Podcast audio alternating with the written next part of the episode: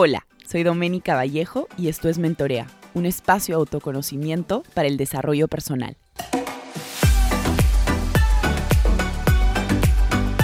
Hola a todos, ¿cómo están? Bienvenidos a un nuevo episodio de Mentorea Podcast. Este es el episodio número 110. El episodio de hoy lo he decidido titular Los aprendizajes detrás de las proyecciones. El tema de la proyección lo he estado estudiando el último mes y medio en mi diplomado de bioneuroemoción y es súper, súper poderoso el tema de, las proyecciones, de la proyección en sí.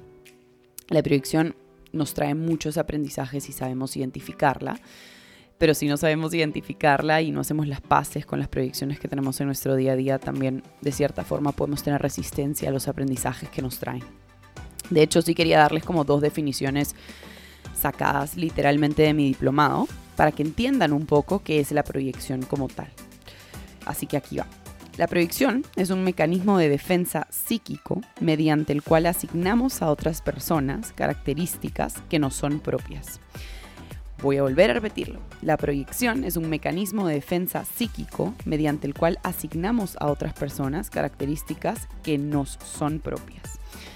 Y la otra definición que quería mencionar también, percibimos nuestros rasgos inconscientes en la conducta de los demás viendo en ellos algo que forma parte de nosotros mismos, pero que no queremos reconocer como propios. Nuevamente, percibimos nuestros rasgos inconscientes en la conducta de los demás, viendo en ellos algo que forma parte de nosotros mismos, pero que no reconocemos como propio. Y es que creo que es súper importante saber em, el tema de las proyecciones y entender qué conductas podemos estar proyectando en otros que nos molestan. Igual les voy a dar algunos ejemplos para que se familiaricen con el tema de la proyección, porque es súper poderoso, ¿no? Les leí estas dos definiciones porque creo que son súper importantes para entender el contexto, ¿no? La primera básicamente nos hace dar cuenta que es un mecanismo de defensa, es algo que no queremos ver, es algo que nos cuesta aceptar en nosotros y asignamos estas, estas proyecciones en otras personas porque muchas veces no somos nosotros capaces de de cierta forma como aceptar que también las tenemos, aceptar que las tenemos y de repente no las sabemos manejar, aceptar que las tenemos y de repente las queremos reprimir, como que no queremos em, aceptar que estas, este tipo de conducta, este tipo de pensar es algo propio mío, ¿no? Entonces, me molesta en el otro algo que finalmente yo tengo, yo tengo en mí, ¿no? Pero por alguna razón lo he reprimido y no soy capaz de darme cuenta de ello. Y la segunda, nos damos cuenta, la segunda definición que les leí, nos damos cuenta que es un rasgo inconsciente, es decir, no nos damos cuenta cuando una persona nos molesta muchísimo. ¿Por qué nos molesta? Ahora les voy a dar hacer unos, algunos ejercicios para que eh, puedan ir a sus casas eh, o si están fuera de casa ahorita o puedan hacer este ejercicio con alguien más de la familia, porque creo que es interesante. Bueno, la segunda definición, como les decía, es básicamente son rasgos inconscientes. No nos damos cuenta que la otra persona pues tiene algo de nosotros que no nos gusta, que no aceptamos, que no queremos, ¿no? Y como es fácil en el otro juzgar, lo juzgo. Lo juzgo por comportarse así, lo juzgo por decir tal cosa, porque claro, ver ese aspecto en mí es imposible. Yo no soy de esa forma, porque si yo soy de esa forma, la conducta a la cual me lleva a accionar de esa manera es, es mala o no es permitida. ¿No? Entonces, claro, no los reconocemos como propios estas acciones, formas de pensar, ideologías, pero sí en los demás. Y es súper interesante la forma en la que nosotros básicamente vamos proyectando aspectos de nosotros que hemos reprimido por algo, que nos pasó en la vida. Y no somos capaces, hasta posiblemente este episodio, de hacer el análisis, el aprendizaje que hay detrás de las proyecciones. O sea, las personas que más nos molestan, que más nos incomodan, con las que más tenemos conflictos interpersonales, son las personas que más nos enseñan. Y ustedes dirán, Dominica, ¿qué miércoles estás diciendo como chu voy a aprender de la persona que más me molesta? Pues aguántense un ratito que aquí vamos.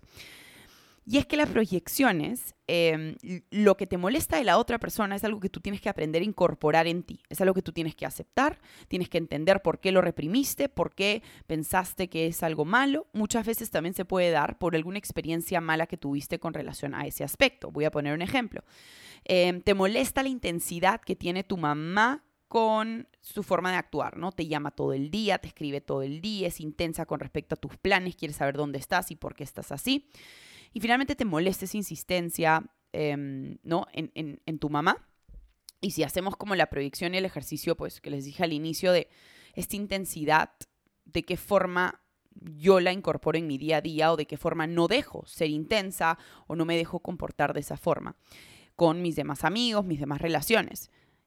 Y es que esta, esta proyección yo se la hice a mi compañera del diplomado y ella decía, claro, yo soy así con mi esposo y con mis hijos, pero no puedo ser así con mis amigas más cercanas, ¿no? No puedo ser intensa y decirles, oye, ¿qué vas a hacer? Oye, responde, vas a ir al evento de los hijos, no vas a ir, vas a cumplir con la cuota em, para este cumpleaños. Entonces ella decía, me molesta tanto este aspecto en mi mamá porque me hace acordar a mis amigas y yo no me estoy permitiendo ser intensa, no me estoy permitiendo comportarme como mi mamá con mis amigas, por eso es que me molesta tanto, ¿no?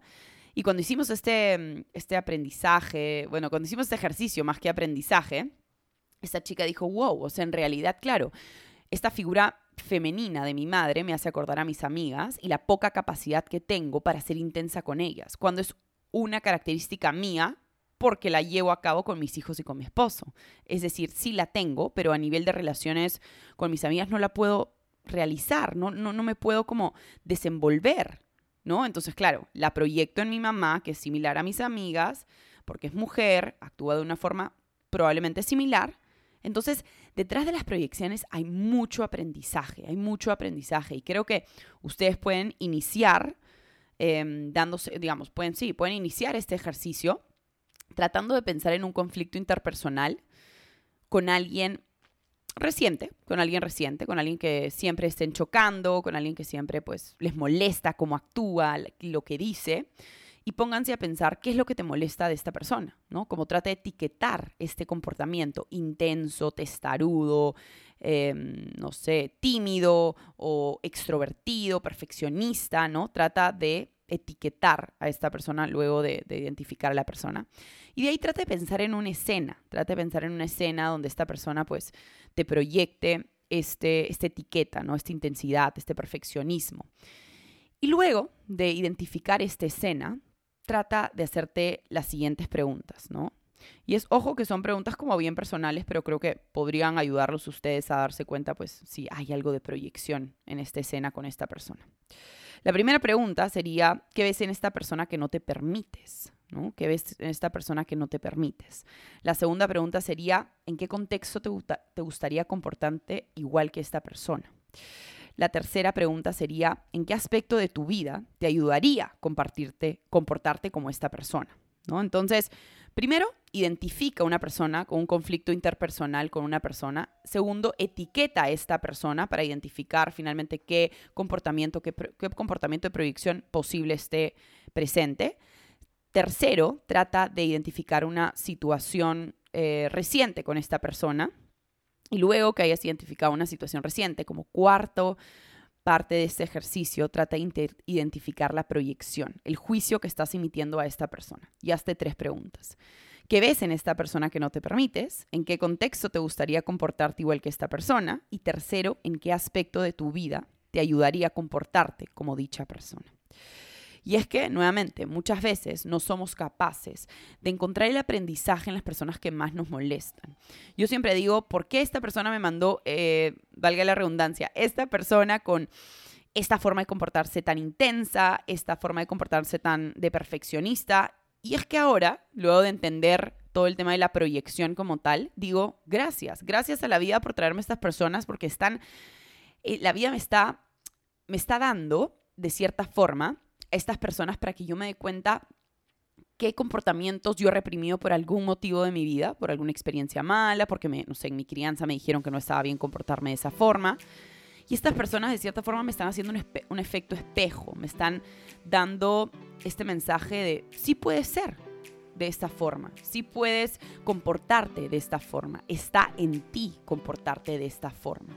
Entonces, los dejo con este pequeño ejercicio para que lo realicen con personas cercanas, con alguien de la familia, ya sea que estas personas les digan los ejercicios o si no tienen a nadie y quieren hacerlo como ejercicio de journal, perfecto también, pero hagan este ejercicio para, para que vean que personas cercanas eh, son sus maestros de vida y tienen mucho, mucho que aprender de estas personas.